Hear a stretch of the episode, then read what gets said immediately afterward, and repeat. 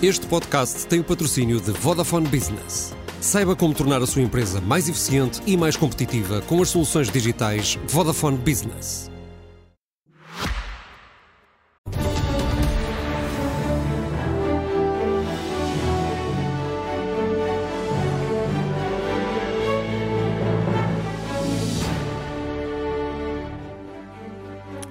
Muito boa noite. Na próxima hora, neste Expresso da Meia-Noite Especial, analisamos as explicações do Primeiro-Ministro na residência oficial. Tentamos perceber como podem alterar a leitura política do caso em investigação e as suas consequências. António Costa quis dizer que um Primeiro-Ministro não tem amigos, admitiu que não voltará a exercer cargos públicos e apresentou a sua versão, lembrando que tudo o que fez foi governar. São nossos convidados Vitalino Canas, do PS, e os comentadores da SIC Miguel Morgado, do PSD, Sebastião Bugalho e Luís Aguiar Conraria. Antes, vamos então ver o resumo dessas declarações desta noite de António Costa. Sem me querer substituir à justiça, em que confio e que respeito, não posso deixar de partilhar com os meus concidadãos que a apreensão de envelopes com dinheiro no gabinete de uma pessoa que escolhi para comigo trabalhar, mais do que me magoar pela confiança traída, envergonha-me perante os portugueses e, e aos portugueses tenho o dever de pedir desculpa. A realidade é que eh, um amigo, um primeiro-ministro, não tem amigos. Mas. Eh, e quanto mais tempo exerce, devo dizer, aliás, menos amigos tem. O que é que o Dr. Lacerda Machado tenha feito ou não tenha feito neste processo, nunca o fez com a minha autorização, com o meu conhecimento, com a minha interferência eh, e nunca, por nunca, falou comigo sobre este assunto. Qualquer membro do Governo, a começar por mim próprio, daremos às autoridades judiciárias toda a colaboração que seja necessária, quando e sempre que o entenderem necessário e útil. Agora, coisa completamente distinta daquilo que são que é a apreciação judicial de atos individuais é um conjunto de ideias que eu creio que é preciso desde já clarificar.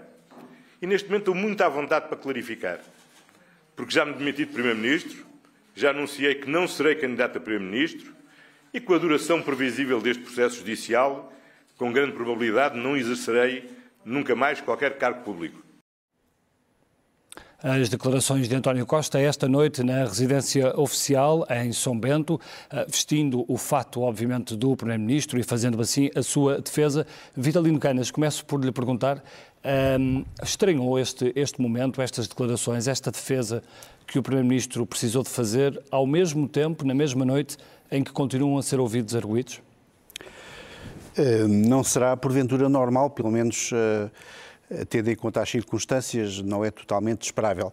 Agora, eu queria aqui salientar dois aspectos, um do ponto de vista pessoal, outro do ponto de vista político.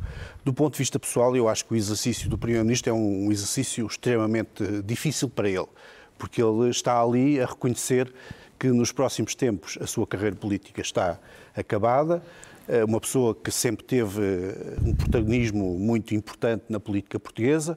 Essa carreira está acabada e ele vem reconhecer que está acabada e que não será possível exercer cargos políticos nos próximos tempos. Eu acho que isto é, do ponto de vista pessoal, algo de extremamente duro para se estar a expor. Uh, não parece que ele ali. tenha fechado completamente cenários. Vista... Ele admitiu que pode não exercer mais cargos. Eu acho que ele tem a consciência de que, nesta altura, do ponto de vista interno, tem um processo judicial que poderá demorar algum tempo, esperemos que não demore muito, mas poderá demorar algum tempo, e do ponto de vista externo, do ponto de vista da União Europeia, que é, digamos, o, seria possivelmente o sítio para onde ele iria uh, de seguida, daqui a alguns anos, do ponto de vista da União Europeia, um Primeiro-Ministro que teve ou que está envolvido num processo judicial é algo que é extremamente difícil de absorver no quadro dessa mesma União Europeia. Mas exatamente, mas exatamente por causa disso, por estar envolvido num, num, num processo judicial, faz sentido que o Primeiro-Ministro faça a sua defesa na residência oficial quando está uh, de missionário Pois, eu fiz primeiro a consideração, Sim. a apreciação da ordem pessoal, da ordem, da ordem política. Eu acho que o Primeiro-Ministro tem a consciência de que, do ponto de vista do país, a situação é extremamente delicada porque temos um governo sob suspeita, temos um primeiro-ministro sob suspeita, temos uh, uh, altos quadros de empresas uh, a serem ouvidos e, e presos, e portanto há aqui uma situação que obviamente tem de ser enfrentada. Ele devia ter preservado vista... o cargo e, e, e, a própria residência, o que significa aquele espaço onde estava, ele devia ter preservado isso? e não envolver aquele cargo neste. Parece-me que, ainda mais... se eu bem leio o objetivo, o objetivo é um objetivo de natureza pessoal, mas também de natureza nacional, digamos, de Estado, se me permitem, tendo em conta o objetivo, e pareceu-me que um dos objetivos uh, mais salientes desta intervenção era este, procurar uh, criar a ideia de que os investidores estrangeiros não são mal recebidos em Portugal. Apesar de toda esta burocracia, todas estas questões que Mas não surgir, os investidores estrangeiros não são mal recebidos em Portugal. E isso só se pode dizer, não se pode dizer no Largo do Rato, isso só se pode dizer com um enquadramento institucional na residência oficial. Portanto, desse ponto de vista, eu acho que o Primeiro-Ministro uh, não, ele, não fez mas, mal. Mas porquê é que precisava dizer isso agora? Porventura, porque a leitura que terá sido feita é a leitura de, se calhar, algum incómodo de alguns investidores internacionais, designadamente deste investimento, que, segundo se diz, eu não conheço o investimento bem, mas segundo se diz, é o melhor, ou o maior, peço desculpa, o maior investimento depois da Auto Europa. Ou quis sossegar, é, ou, ou, calhar quis é um investimento sossegar, importante para o se calhar quis sossegar os, os, investidores e esses investimentos. Luís, uh, que opinião tem do, do que se passou esta noite? Uh, bem, eu acho, acho que é, lamento, tenho que fazer aqui um ponto prévio que é eu, os meus comentários são puramente políticos. Eu não, portanto, não, não até, até, presumo a inocência de quer de Galamba, quer de, quer de António Costa a nível pessoal. Sim, nada disso e, está aqui em causa. Sim, mas eu quero deixar bem. Portanto, as minhas críticas são todas políticas. Agora, eu faço uma leitura diferente uh, da que Vitalina Canas fez. Uh, pelo contrário, acho que ele afugentou os investidores internacionais. Porque o que ele foi ali dizer foi que o governo tem uma política de atração de investimento internacional em que criou um sistema simplex para facilitar as coisas e quem cá vier arrisca-se a ter os tribunais em cima e a polícia a investigá-los. Isto foi, isto foi o que foi dito. O que foi dito foi que temos um programa político e que estamos a ser impedidos de o aplicar e que espera que os futuros primeiros-ministros possam aplicar os seus programas. Portanto, isto não acalma ninguém. Isto só qualquer investidor internacional que tenha ouvido o primeiro-ministro dizer isto, se o levou a sério, pensa cinco vezes antes de pôr o dinheiro. Então, arrisca-se a ser escutado, quer dizer, a ser investigado, a ser preso, isto é o que, sem ter feito nada de mal, não é? Isso, isso, foi o que António Costa disse hoje. E, Portanto, e faz eu... sentido fazê-lo como, como Primeiro-Ministro? Uh, de missionário? Não, mas a, a, a, própria pergunta, não sendo agora pessoal, a própria pergunta mostra, é um disparate, não é? Portanto, se é Primeiro-Ministro missionário, não é Primeiro-Ministro. Exato. Né? Se, se... Primeiro-Ministro missionário. E, primeiro ele demitiu-se. Aliás, ainda nem sequer está. Ele demitiu-se. Nem sequer foi ele... uh, praticado o ato. Não, mas a minha pergunta era, era isso, a minha pergunta era para chegar exatamente. Plenitude de funções. Mas, a minha pergunta era exatamente para chegar aqui. Quer dizer, um Primeiro-Ministro que está de missionário. Por decisão do Presidente da República, este Primeiro-Ministro continua a ser Primeiro-Ministro em plenitude de funções. É uma coisa, eu não coisa inaceitável à luz da Constituição, mas. Desculpa lá. Já vamos, já vamos. Mas é decisão do Presidente. É verdade, é como o país está. Desculpem, desculpem lá. Eu li eu li no site da Presidência da República, que penso não foi hackeado por ninguém, que eu aceitei a admissão. Não disse eu vou aceitar a admissão, não disse eu vou adiar o, a aceitação de três meses, ele diz que aceitei. Isto é o que está no site da. Não sei, não sei se já pagou. Não, está lá. Está lá, está lá. Está lá, está lá. Está lá, está lá. Está lá. Miguel, talvez a gente chegue lá um dia, não Bom, calma, não falem todos ao mesmo tempo, sem ninguém percebe em casa. Miguel. Não, mas é que, mas é que ou seja, acho que a pergunta não faz sentido. No sentido não, a pergunta, a pergunta faz sentido porque a pergunta, a pergunta faz é sentido porque, porque o contexto e tudo o que se passou não faz sentido. O, e já agora também quero aqui, acho que é importante aqui salientar uma coisa. Isto é tudo tão insólito e tão novo que é perfeitamente normal que as pessoas não saibam como agir.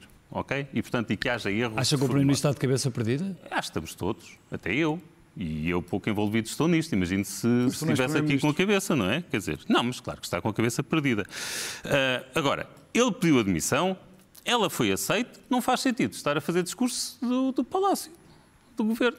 Miguel, é, é sobre, lógico. Sobre, sobre, sobre, o que o país inteiro viu esta noite. Não, nós vimos, por um lado, eh, uma iniciativa de António Costa grave, institucionalmente grave. Evidentemente que eu, eu acho que não devo falar para os investidores estrangeiros, isso foi um subterfúgio, um spin de comunicação que se arranjou para ele ter um pretexto para dizer aos portugueses que esta investigação está toda errada. É muito curioso que António Costa atire para debaixo do comboio Scária, Vitor Scária, e acaba a sua carreira política, como disse ali o Vitalino Canas, agarrado, amarrado, totalmente dependente de João Galamba.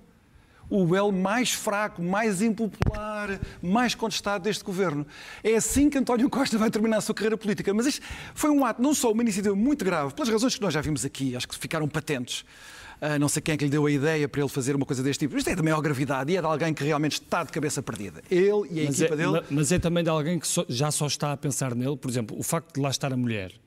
Uh, Achas que isso é um indício de que António Costa neste momento já só pensa na sua defesa e naquilo? Mas isso tornou-se evidente no discurso da demissão. No discurso da demissão, António Costa tem o chefe de gabinete preso, buscas em São Bento, um primeiro-ministro, um ministro, uh, João Galamba, arguído, outro uh, ex-ministro sob suspeitas, o melhor amigo que ele escolheu para intermediário em negócios chorudos, para uma escala, como é que é portuguesa, imensos.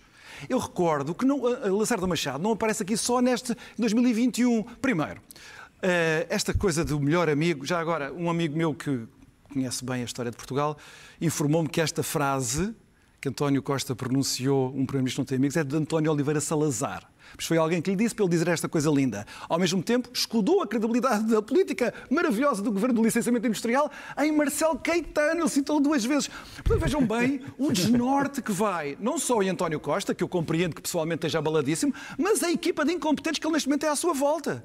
Mas eu ia dizer que ela é, é, é um ato falhado, porque está são tantas as contradições. Ele continua a reiterar um princípio que ele nunca respeitou. A justiça, o que é justiça, o que é política. Ele nunca respeitou isso. Ele inventou isso para não ter que falar de José Sócrates. E ele hoje misturou claramente. Misturou tudo, não fez outra coisa senão misturar. E depois, ao mesmo tempo, ele, ao tentar defender eh, que não há problema nenhum, ninguém fez nada de mal no governo, que estava à procura de investidores, ele Dá, ele mostra aos portugueses uma coisa da maior gravidade, que é verdadeira, mas vira-se contra ele, totalmente contra ele. Ele fala do simplex industrial. Mas ao mesmo tempo, todos nós já percebemos que isso é o lado puramente formal da economia para estes grandes negócios. O que existe é o socialistex, onde tudo se faz por telefone, por tráfico de influências de pessoas que gravitam ou são militantes do Partido Socialista ou gravitam à, volta do núcleo do oh, Miguel, mas este, este Essa tipo, é a realidade do mas país. este tipo de grandes é investimentos, este tipo de grandes investimentos não se faz sempre com uh, com, com esta eh, com este tipo de contactos. Eh, isto não acontece normalmente. Por exemplo, como é que se fez a Auto Europa? Contacto, mas contactos certamente. Agora, não é um, não, não, um não, há, não, há, não, há, um, não há um grande vai... envolvimento dos governos, não tem de haver. Mas com certeza que há, mas há aqui em qualquer parte, com regras, com transparência. Não é com base nesta informalidade, onde duas ou três pessoas, que ainda por cima, oh Bernardo, este é que é o ponto, este é que é o ponto, todas elas muito próximas do Primeiro-Ministro. É preciso não esquecer que o Primeiro-Ministro aqui disse uma coisa muito simples. Eu realmente falhei nestas coisas todas, escolhi um chefe de gabinete que afinal é corrupto, é o que ele está a dizer, uhum. uh, e depois no final escolheu para intermediário dos grandes negócios um tipo que eu agora até renego. Ele não percebe que está a dizer que não serve para Primeiro-Ministro e que nunca serviu. É que o Primeiro-Ministro não está lá só para despedir o chefe de gabinete quando buscas que os propagandistas de António Costa até há dois dias diziam que eram ilegítimas, porque a investigação era um golpe do Ministério Público. Mas é no resultado dessas buscas ilegítimas que se descobre o dinheiro só a partir daí é que o António Costa percebe que tem que demitir o chefe de gabinete. Só dizer isto, só dizer isto. O Primeiro-Ministro voltamos lá, a ti, mas voltamos... o Primeiro-Ministro está lá para garantir que isto nunca chegue a acontecer, a vigiar funcionamentos suspeitos na, na, na, no seu núcleo duro e nos seus ministros e secretários de Estado. O Primeiro-Ministro está lá para coordenar o governo. O que nós hoje sabemos é que António Costa nunca coordenou o governo. Sebastião, um, Marcelo Rebelo de Souza, olhando para o que se passou esta noite, um, o que é que deve fazer? Uh, tem condições para continuar a ter António Costa como Primeiro-Ministro, mesmo de missionário, eh, até abril, até pós-eleições? Não há condições nenhumas, porque repara, se António Costa vai dar uma conferência de imprensa cada vez que, que acontecer um desenvolvimento nesta investigação. Claro. Por exemplo, na próxima semana vamos saber. Neste momento sabe, só, só sabe do É, data center. na, é? na próxima semana vamos saber as medidas de coação do chefe de gabinete e dos demais envolvidos. Se Sim, amanhã ou segunda-feira. Se, for- se forem, se forem se forem brutais, se necessitarem de consequência política, o Primeiro-Ministro também vem explicá-las, depois de ter vindo defender o comportamento de, alguns destes intervenientes no negócio, também vem pedir desculpa pelo aquilo que não pediu desculpa agora. Quer dizer, não podemos ter um Primeiro-Ministro que está de missionário, mas depois não está, porque a demissão está na gaveta, eh, que no fundo utiliza as suas funções e as suas instituições, nomeadamente o Palácio de São Bento, para vir pronunciar-se sobre um processo onde ele próprio está a ser investigado. Eu, eu fiquei arrepiado a ver aquilo. Eu nem sei se António Costa tem noção do que acabou de fazer. Como é óbvio que Marcelo Rebelo Sousa, no meu entender, no mínimo, deveria ouvir o Conselho de Estado. É que isto, esta subversão do Estado de Direito, teremos um primeiro-ministro que se demite, mas continua em funções, e que depois se pronuncia a partir do Palácio de São Bento sobre um processo de corrupção onde ele próprio é investigado. Isto, quer dizer, Nós há seis meses, se nós há seis meses tivemos o Primeiro-Ministro a fazer um braço de ferro com o Presidente da República. eu acho que isto é muito pior. Tu achas que neste momento temos um Primeiro-Ministro a fazer um braço de ferro com a Procuradoria-Geral da República, com o Ministério Público? Sim, e, e é mais do que isso, infelizmente já é com o Estado de Direito e com a democracia, mesmo que involuntariamente, mesmo por falta de consciência disso, por estar de cabeça perdida, como estávamos aqui a dizer. Mas o que se passou hoje não podia ter acontecido. É mesmo muito grave. Eu, eu julgo que se Marcelo Rebelo de Sousa fosse o primeiro demitir um governo por irregular funcionamento das instituições, não era exagerado. Seria a primeira vez na história democrática do país. Mas depois da, da noite de hoje, eu não acho que seria injustificado. Vitalino Canas, deixe- deixe-me perguntar-lhe, até porque eh, é, é constitucionalista também, eh, esta questão do irregular funcionamento das instituições eh, está a acontecer aqui? Não, enfim, não sei se está a acontecer ou não, mas Como nunca foi é como completamente nunca foi- irrelevante, porque nesta Como altura... nunca foi evocado, é difícil dizer se está a acontecer. não é? Temos que dizer quando é que é a primeira vez que O acontece. Presidente da República não pode demitir um Primeiro-Ministro e um Governo eh, devido ao irregular funcionamento das instituições, que já está eh, demissionário. É um bocado absurdo do ponto de vista constitucional estar a, a discutir isso. É um absurdo eu em cima do que diria- absurdo, talvez.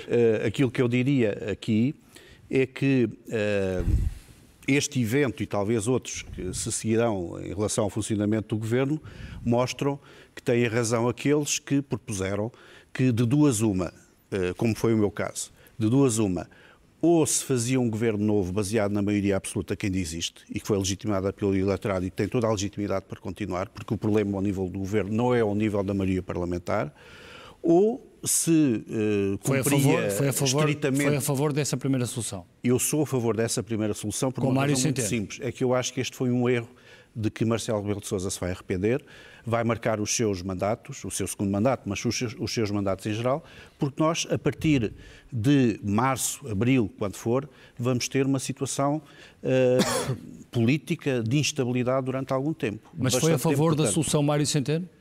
Uh, não, eu seria a favor, de uma, não, não especificamente uma solução Mário Centeno. Não Mas pergunto-lhe sobre a solução de Mário Centeno. Não tenho nenhuma, Acha que faz sentido não tenho nenhuma fragilizar assim o governador? pessoa.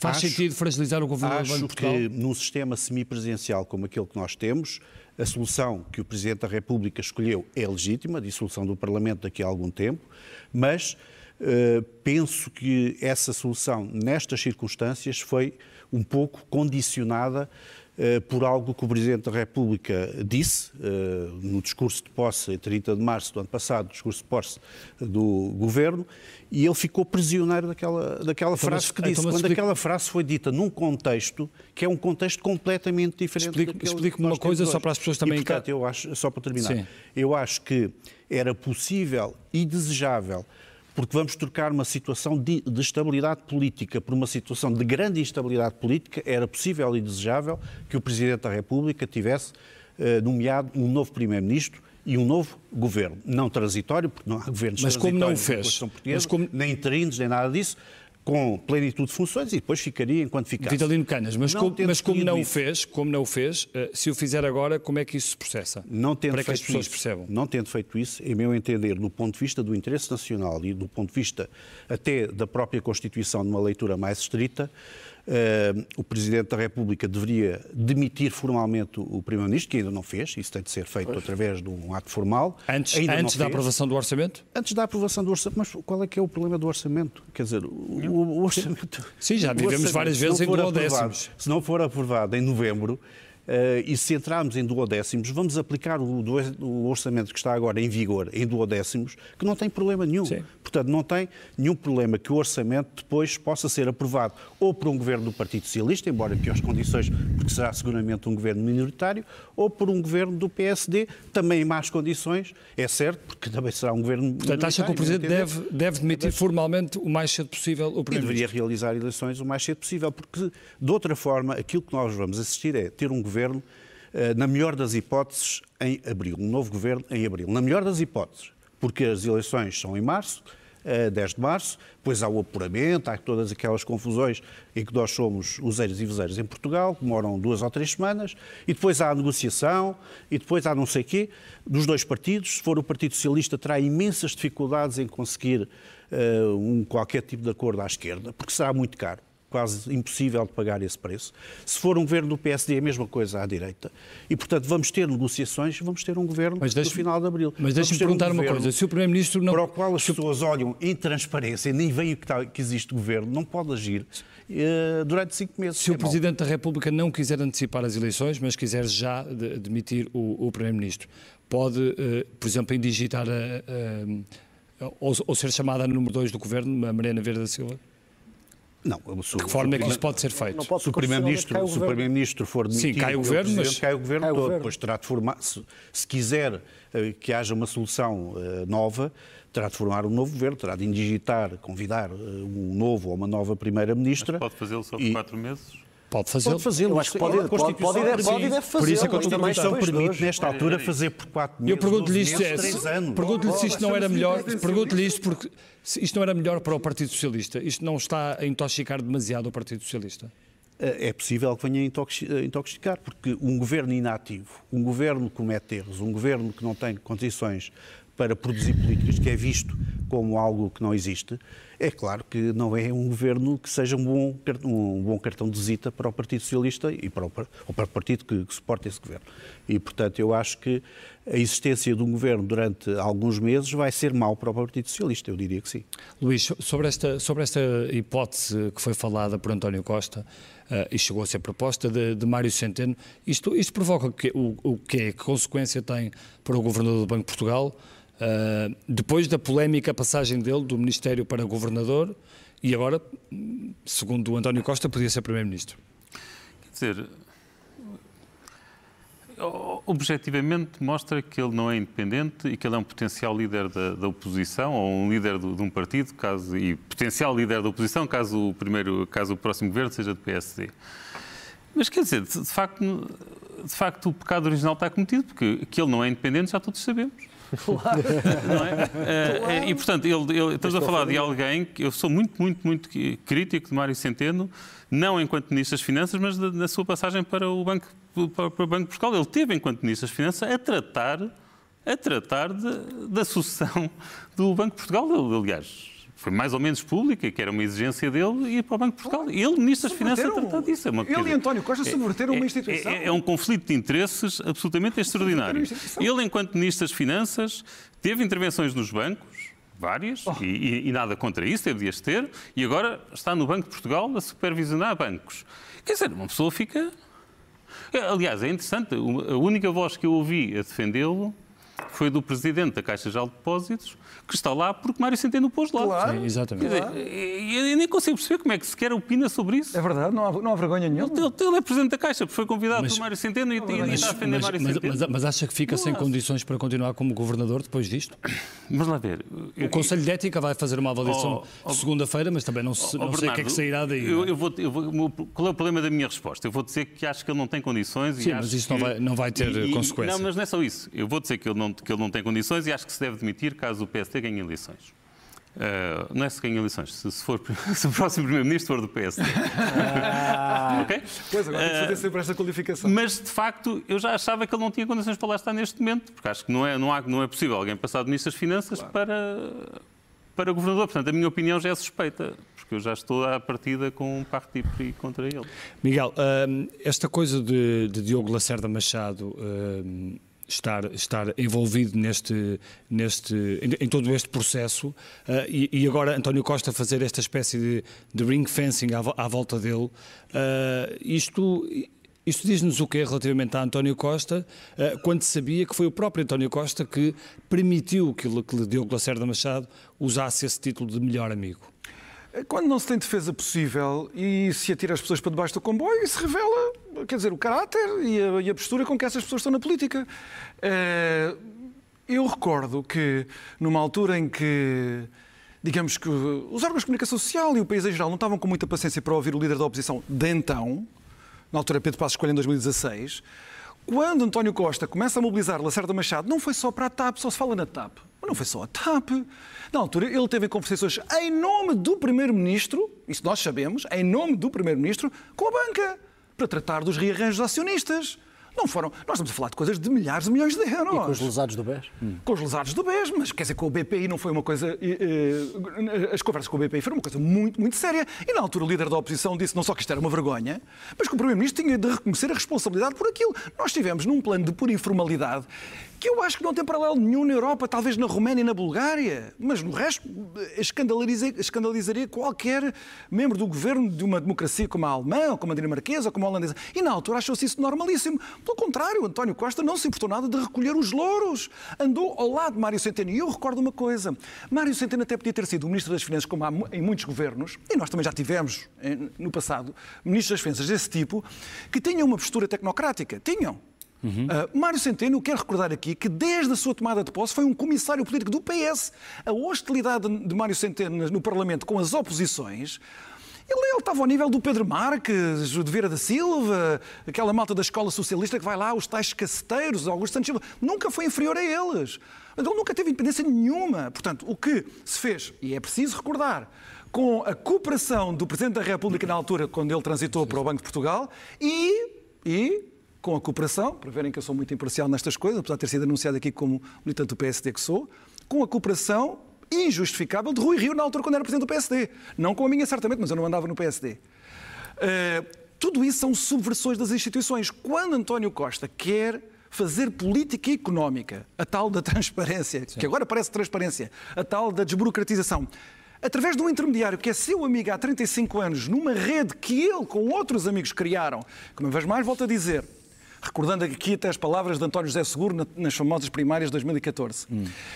António Costa formou este grupo, Eduardo Cabrita, Cisa Vieira, Lacerda Machado, Jorge Oliveira, com Magalhães e Silva, que é agora advogado de alguns destes arguídos, no, no interstício, na interseção entre, as entre a política e os negócios. Nunca houve outra coisa, foi sempre assim.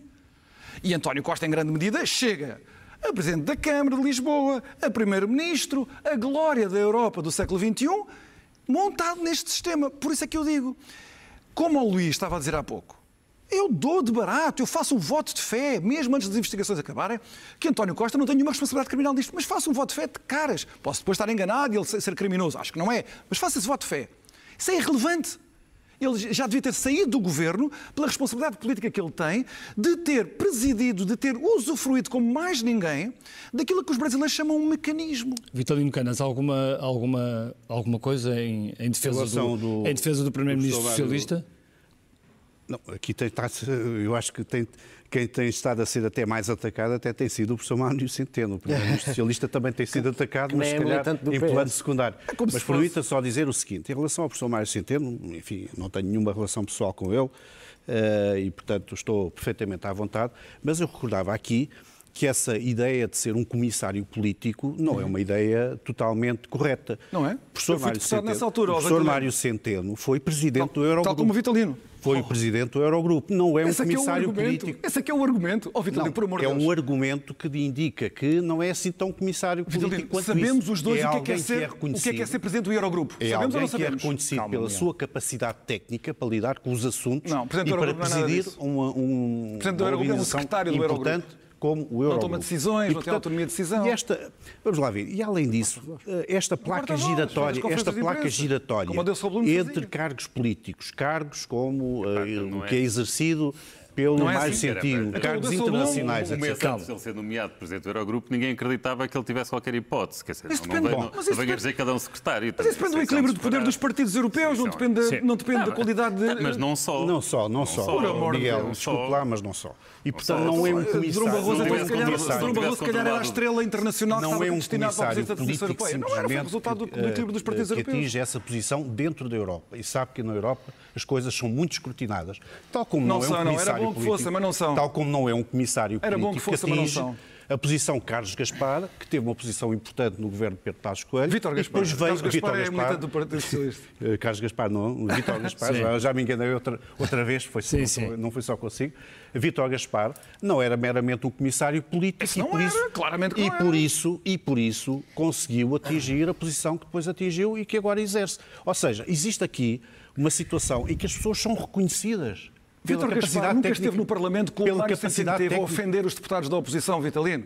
A fazer Oh, todo o tipo de oh, fretes ao Miguel, Partido oh, Socialista. Vamos ao, vamos eu ao tive Sebastião. muitas reuniões com o Vítor Gaspar, na altura, a representar o Partido E Socialista. eu não tive com o Mário Centeno quando não era Ministro das Mas Finanças. quer dizer, realmente, Sebastião, aquilo que aconteceu, Sebastião. eh, com todo o respeito pelo Vítor Gaspar e pelo Mário Centeno, nada, nenhum deles é mais importante do que aquilo que aconteceu nem hoje, nem esta noite, nem tem a gravidade do que aconteceu esta noite, nem esta semana, presumo. Acho que aí conseguimos concordar que ambos têm menos impacto na vida nacional do que os eventos dos outros dias. Sebastião, mas deixou-se envolver neste grande problema. O Vítor Gaspar não tem nada a ver com isto. Pronto. O Mário Centeno deixou-se envolver. Estamos a falar da subversão do Banco de Portugal, que faz parte do Eurosistema. Ah, se há escrutínio europeu, então quero ver se Mas, não há escrutínio desta mas, vez. mas, ó Miguel Morgado, eh, a declaração de hoje do Primeiro-Ministro, no meu entender, é mais grave do que o PS ter Com tentado certeza. impingir Mário É Centeno tantas coisas, como Primeiro-Ministro. Pronto, eu compreendo, eu coisas, tenho- compreendo que são são, várias coisas, mas eu gostava de pegar. E, e é mais grave no sentido, ou com que perspectiva eh, é que, é, é que atribui É mais grave essa, se, nós pensarmos gravidade? por- se nós pensarmos de um ponto de vista, um ponto de vista exterior, se alguém tivesse aterrado do céu em Portugal hoje, aquilo que via era um primeiro-ministro a ir à residência oficial do seu cargo, pronunciar-se sobre uma investigação onde ele próprio é suspeito, onde tem um inquérito autónomo, mas é suspeito, e, que- e uma, uma investigação que envolve o seu chefe de gabinete e gente do seu núcleo político e pessoal, e no fundo tentou desvalorizar essa investigação. Portanto, isto, isto é o cenário. Este, este é, isto foi o que aconteceu. E, e, nesse sentido, é um ato falhado. A expressão do Miguel Morgado é muito feliz. Portanto, eu, não- eu tenho algumas dúvidas que os candidatos à sucessão de António Costa no Partido Socialista venham a defender o que aconteceu hoje. claro. Eu acho que a, a- a Ana Gomes, ontem, sentada aqui na cadeira do Miguel, eh, dizia, que o, dizia que o Partido Socialista devia fazer um restart moral.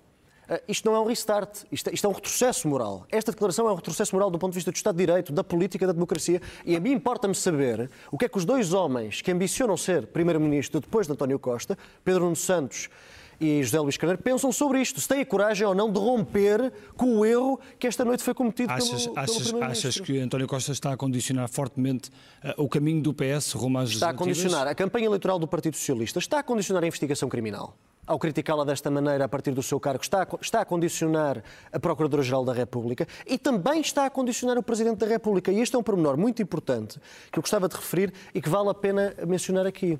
É que na investigação, no processo, está escrito que há um, um- um decreto-lei feito em Conselho de Ministros para facilitar o licenciamento, vem ao- foi feito ao abrigo do Mais Habitação, mas para facilitar o licenciamento, onde um advogado, que já foi constituído arguído e que coordenou o programa eleitoral do Partido Socialista, ok?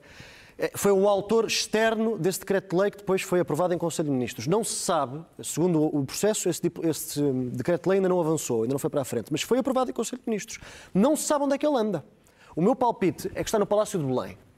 E quando António Costa, nesta intervenção que fez hoje, diz os governantes não podem ter medo de governar e quem governa não, ter- não pode ter medo de implementar projetos como aqueles visados em Sines, nas minas e não, não só, no lítio, no hidrogênio, etc., António Costa está a pressionar não só os deputados da oposição a comprometerem-se com projetos que, que estão a ser implementados pelo seu governo, portanto, a condicionar todo o processo político até às próximas eleições, como também está a condicionar o Presidente da República a aprovar decretos de lei que são suspeitos desta investigação.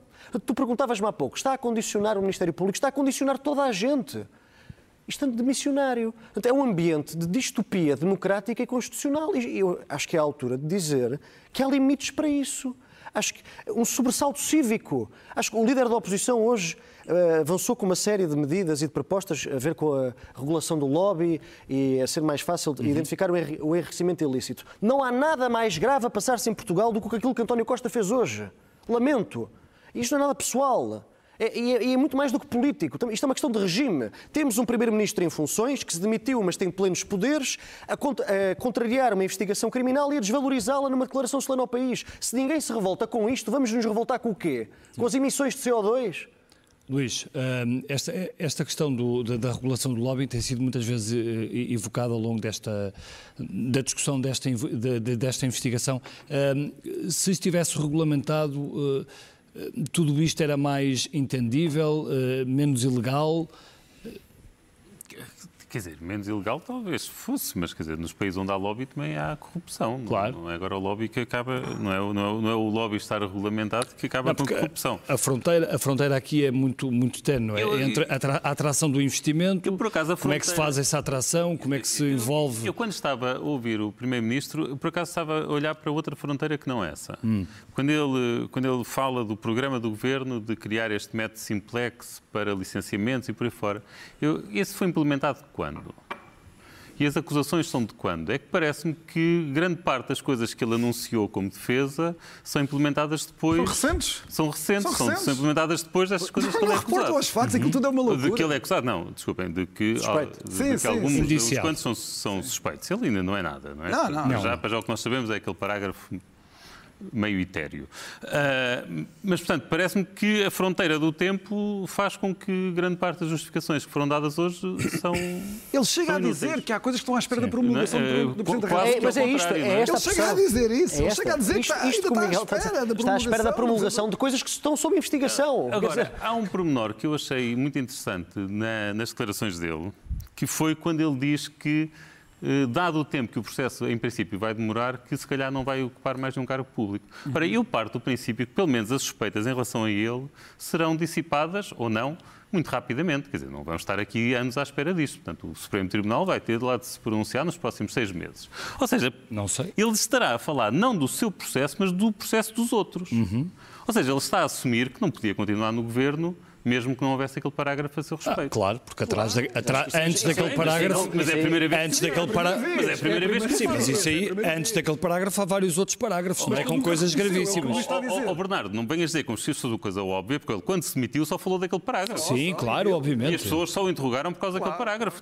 Claro que depois eh, caíram em si e começaram a mudar sobre as outras coisas. Mas a primeira vez que ele assume que, mesmo sem aquele parágrafo, não teria condições para ser Primeiro-Ministro foi agora. Ah.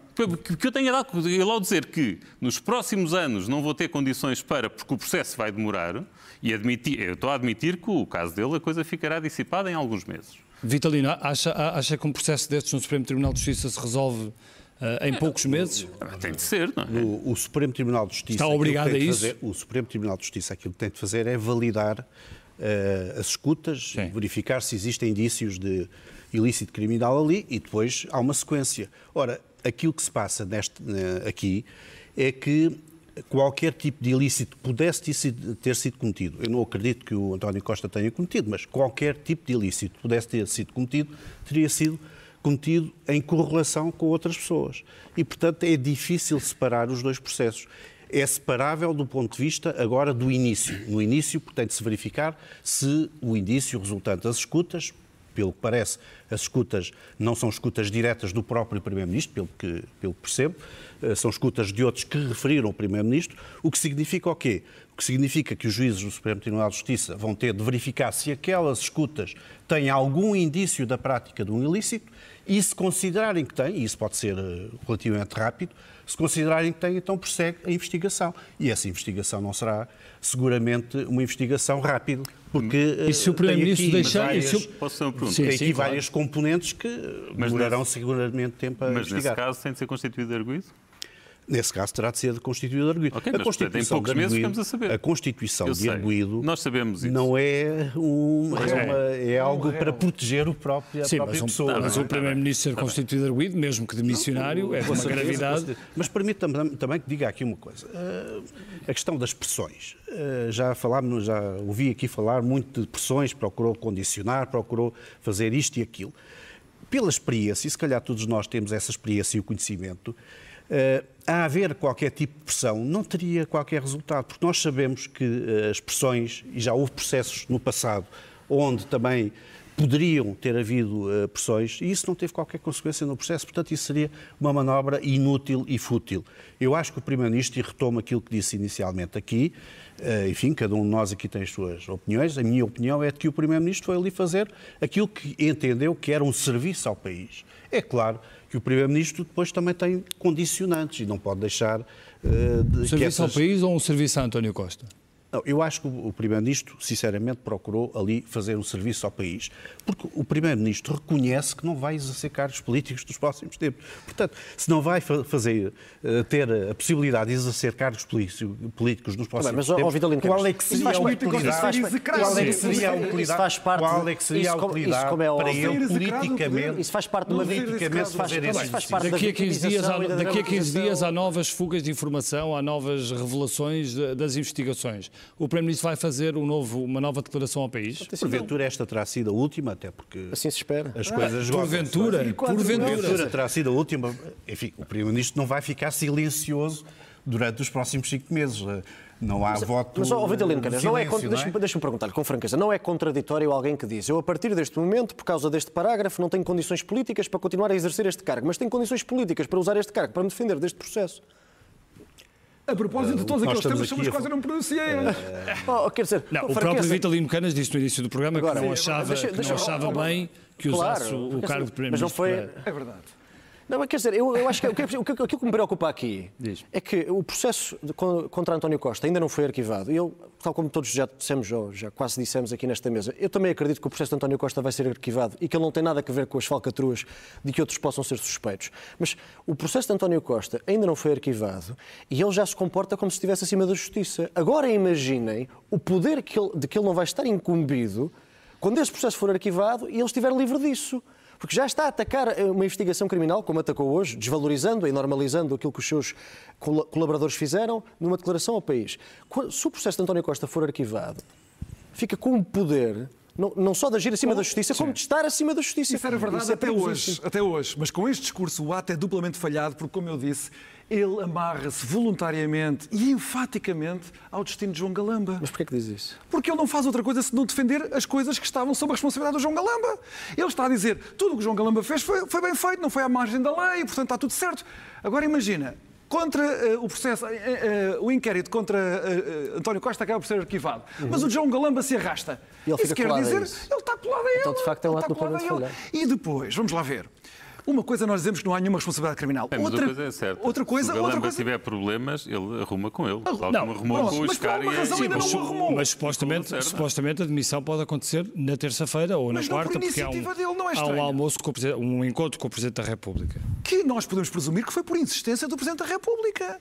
Porque se ele foi rápido a exonerar Vitor Scária, ele não foi rápido para... a exonerar o João Galamba. Miguel, nós, nós estamos com três minutos quase para acabar o programa. Eh, eh, esta, esta é uma oportunidade única para o PSD eh, para, para tentar ganhar as eleições. E, e faço-te esta pergunta porque esta noite aqui neste estúdio o Rui Rocha disse que não fazia nenhum acordo pré-eleitoral uhum, com, com, o PSD. Isso é... Um, ehm, isso é, é preocupante para, para a direita? Devia haver um acordo pré-eleitoral ou não? Eu tenho esta particularidade de defender muito estes entendimentos, e neste caso o mais óbvio seria exatamente entre o PSD e a Iniciativa Liberal. Mas a Iniciativa Liberal, porque está muito confiante, acha que não deve ir eh, atrelado ao PSD, percebe-se o interesse estratégico da Iniciativa Liberal. Eu não sei se é na Madeira, não é? Eu não sei se é exatamente, eu não sei se é exatamente a, a melhor ideia, mas enfim, cabe lá ao Iniciativa Liberal fazê-lo. Isto reforça a responsabilidade de Luís Montenegro. Luís Montenegro tem agora uma segunda oportunidade na medida em que o primeiro ano do seu mandato falhou como afirmação de alguém que estivesse acima de António Costa, da afirmação do projeto do PSD, falhou, não vale a pena nenhuma também estarmos aqui a, com paninhos quentes, falhou. Mas não interessa agora. Ele tem uma segunda oportunidade, muitos líderes políticos não têm. Uhum. Ele tem tem de mostrar agora, com esta segunda oportunidade, que está à altura do acontecimento. Se calhar até vai demonstrar à sociedade e fica tudo contente. Mas achas eu, que vai ser impossível convencer a iniciativa liberal a, a, a embarcar? Eu agora tenho essa convicção que não vai haver uma, pré, numa coligação pré-eleitoral, mas que haverá depois para formar uhum. um governo uh, entre o PSD sim, e o Mas o método favorecia uma. É verdade, vai-se desperdiçar essa oportunidade, sim. mas a iniciativa liberal tem este interesse estratégico, maximizar agora o seu apoio, maximizar o efeito da sua comunicação. Eu, no entanto, gostaria de chamar a atenção que não é o facto aqui, eu não estou muito preocupado com o PSD. O PSD, se sobreviver como partido, se perder desta vez, tem outra oportunidade daqui por dois ou três ou quatro anos. O meu ponto é, a propósito da frase da Ana Gomes, do reset moral que o PS precisa de se fazer, eu lamento muito, mas nós aqui à volta desta mesa já ouvimos essa conversa. Foi em 2014 quando Sócrates foi preso. Também vieram a este estudo e aos da concorrência todos os socialistas Portanto, não dizer acreditas nisso? que é... Oh, não, estou a dizer que o problema é muito mais, muito mais profundo. E Sebastião. enquanto nós nos dirigimos a esse, esse problema, que é um problema de exercer-se o governo com uma lógica de poder hegemónico, nós não vamos sair daqui. Miguel, Sebastião, sobre a, sobre a questão da iniciativa liberal e da direita, era isso que querias, querias dizer. Isto acho, isto acho um perfeito disparate, mas divirtam-se. Boa sorte para eles. Achas que a iniciativa liberal devia, devia ir junto? Não, eu acho que devia ir junto. Claro que acho que devia ir junto. Acho que é, um, acho que é uma parvoíce. Acho que compreendo com o risco de derrota. Se a Federação da Direita Democrática perdesse para o PS, era muito mal para a Direita Democrática. Mas se a Iniciativa Liberal perder a sua relevância política ao ponto de não ter peso para negociar com quem ganhar as eleições, se se for o PSD, então é um tiro ao lado. Não, não, não compreendo, não concordo, mas também não tenho nada a ver com isso. Um, um pequeno comentário com, com algo que o Miguel Morgado disse que foi o facto de António Costa se ter colado, e de certo modo é verdade, ao futuro eh, de João Galamba político e judicial. Eh, eu- eu- eu- é verdade, mas não me parece que António Costa tivesse feito isso se não sentisse que tinha condições para o fazer. Isto é, de facto, o Primeiro-Ministro pode estar convencido que João Gal- Galamba não cometeu crime nenhum. E, sobretudo, eu não sei se cometeu ou não, mas, sobretudo, eu tenho a certeza que João Galamba também está convencido disso. Porque na última intervenção que fez do púlpito da Assembleia da República, a dado passo, virou-se para os deputados da oposição e disse os senhores têm que estar mais atentos, têm que ir assim ver todos os projetos que estamos lá a fazer. O maior investimento em Portugal...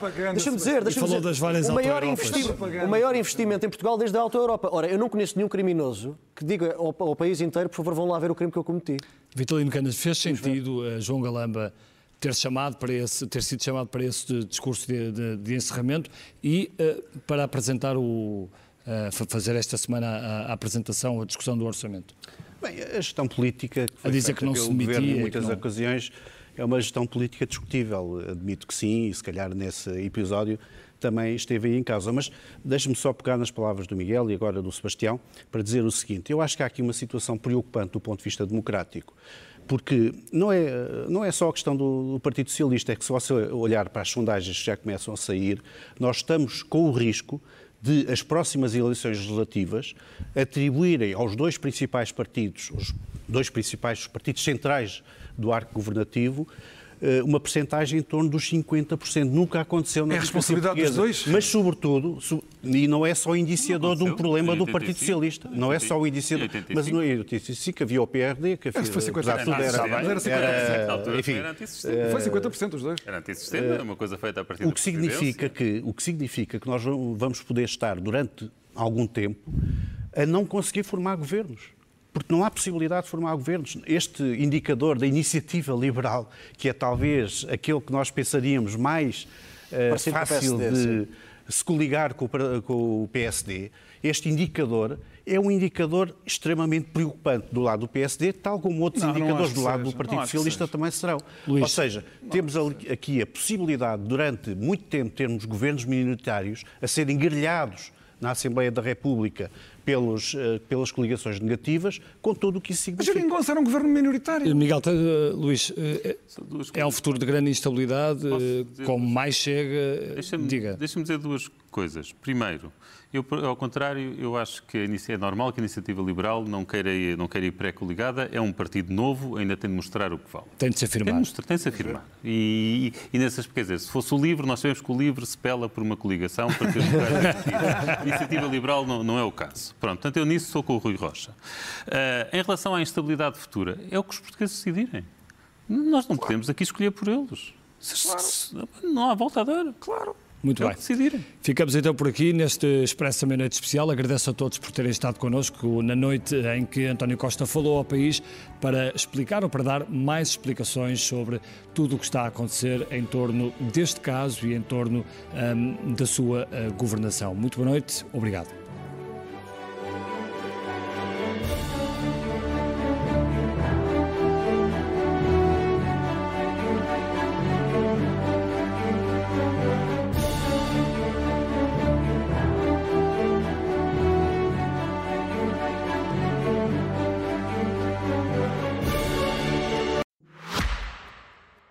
Este podcast tem o patrocínio de Vodafone Business. Saiba como tornar a sua empresa mais eficiente e mais competitiva com as soluções digitais Vodafone Business.